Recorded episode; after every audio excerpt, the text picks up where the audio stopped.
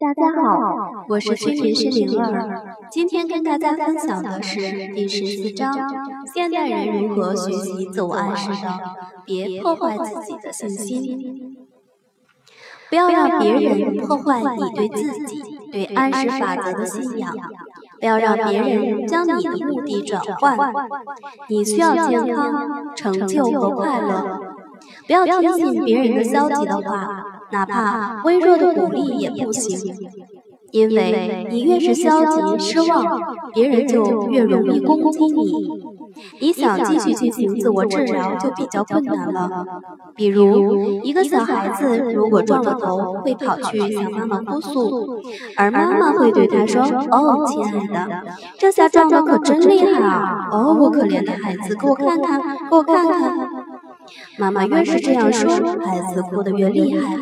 原因在于他的话加剧了孩子的心理痛苦。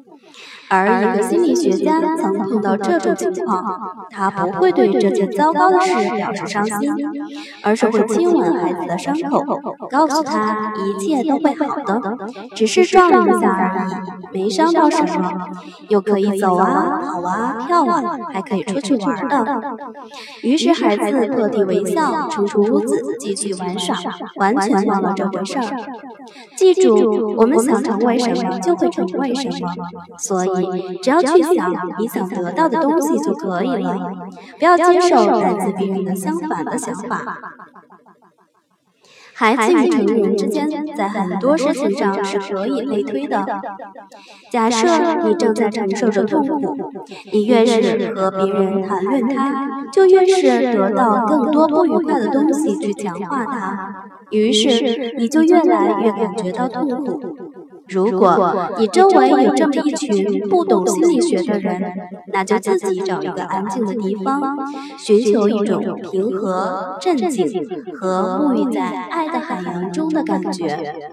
要一直强调，我感觉很好，我很快乐，我身上所有的器官都正常工作，我很强壮，我很舒服，我很健康。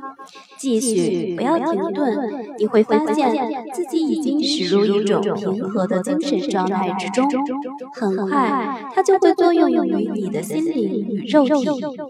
生活中难免会出现糟糕的局面，的心灵有时也会阴云密布。你越是和别人说这些，你自己就会变得越糟。离开他们，除非他们说些积极向上、舒服和有鼓励性的话，还是离他们远点好。找个安静的地方躺下来，平躺，不要垫枕头，上肢水平伸展，深呼吸，不断对自己进行暗示。好，今天的分享到此结束。